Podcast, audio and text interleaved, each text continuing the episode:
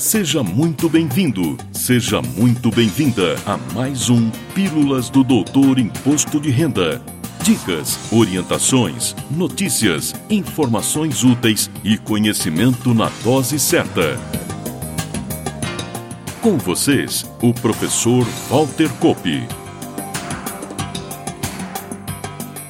Olá, vamos falar de imposto de renda.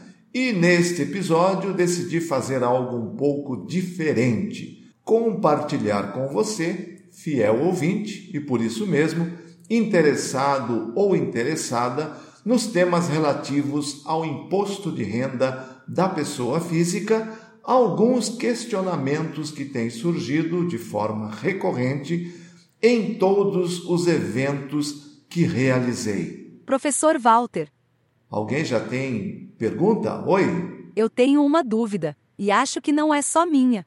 Legal. Estou te ouvindo, então faça a sua pergunta. Até acho que já fizeram essa pergunta. O prazo de entrega da declaração deste ano será 31 de maio ou 31 de julho? Respondo com prazer. Aliás, essa pergunta tem sido a campeã de audiência nos últimos dias. Como todos sabem, a Receita Federal prorrogou o prazo de entrega das declarações do IRPF 2021 para o próximo dia 31 de maio. Isso se deu pela Instrução Normativa 2020, que foi publicada em 12 de abril. Só que no dia 14, dois dias depois, portanto, a Câmara dos Deputados aprovou o projeto de lei 639, que é de autoria do deputado federal Rubens Bueno, prorrogando o prazo para 31 de julho e mudando as regras de parcelamento de eventual imposto apurado para seis cotas ao invés de oito. O prazo para sanção ou veto se iniciou no dia 14 de abril e vai até o próximo dia 5 de maio. A minha aposta é que será mantida a posição já afirmada pela Receita e o projeto será vetado em sua íntegra. Quem quiser mais detalhes, falei sobre o assunto no episódio anterior.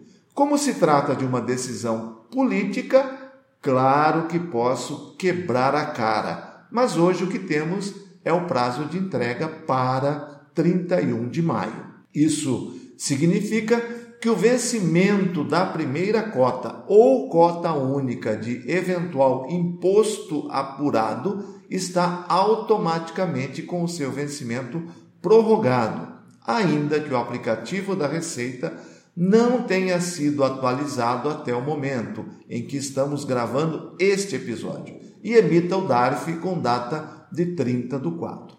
Vamos ficar atentos e acompanhar o desenrolar dessa situação. Aproveitando a deixa, informo que escrevi um artigo sobre esse tema para o portal Contábeis. Você pode conferir em www.contábeis sem acento.com.br. Lá sou articulista desde fevereiro último com textos quinzenais. E o interesse está tão grande que tivemos quase 150 mil acessos ao texto em apenas três dias. Faça uma visita ao Contábeis e leia também os nossos outros textos. Como gostei dessa primeira pergunta e você que a fez tem acompanhado todos os nossos eventos, vou pedir para que faça mais algumas, combinando mais duas. Vamos lá? Faço sim. É sobre resgate de previdência privada por pessoas portadoras de moléstia grave. Posso considerar esse rendimento como isento? Ótima pergunta. Esse é um dos casos cuja solução vem baseada no artigo 19 da Lei 10.522, de 19 de julho de 2002. Essa lei permitiu ao fisco desistir de ações de cobrança existentes, não efetuar novos lançamentos de tributos em questões onde hajam reiteradas derrotas do fisco na justiça e, especialmente, pacificação da situação nos tribunais superiores STF e STJ. Por isso, hoje, valores recebidos a título de resgate de previdência privada por portadores de doenças graves que estão elencadas lá no inciso 14 do artigo 6 da Lei 7.713 de 88, claro, devidamente comprovadas por laudo médico pericial, devem ser lançados no imposto de renda como isentos. Quem quiser saber mais, é só buscar o despacho 348/2020 e a nota SEI 50/2018 da Procuradoria Geral da Fazenda Nacional que tratam do assunto. Muito importante.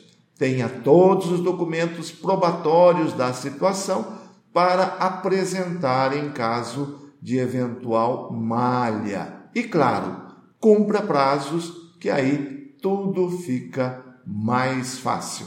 Vamos então à última pergunta de hoje.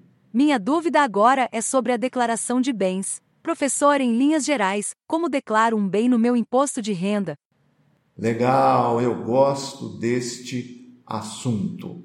Como o tempo aqui é limitado, vou passar as regras gerais, sem detalhamento, mas já temos episódios anteriores, artigos, tratando do assunto.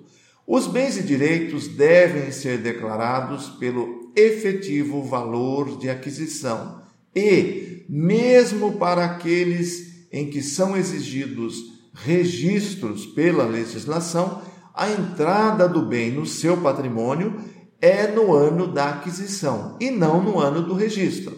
Para o imposto de renda, prevalece sempre o aspecto financeiro envolvido sobre o aspecto documental. Um caso em que prevalece a documentação é, por exemplo, na doação, exatamente porque não há transação financeira, não há pagamento. O valor do bem recebido em doação é o valor constante no documento.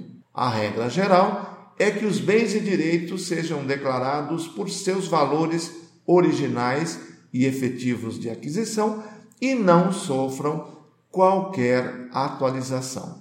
Um caso que merece atenção é a aquisição de bens por financiamento, quando o próprio bem é a garantia do agente financeiro.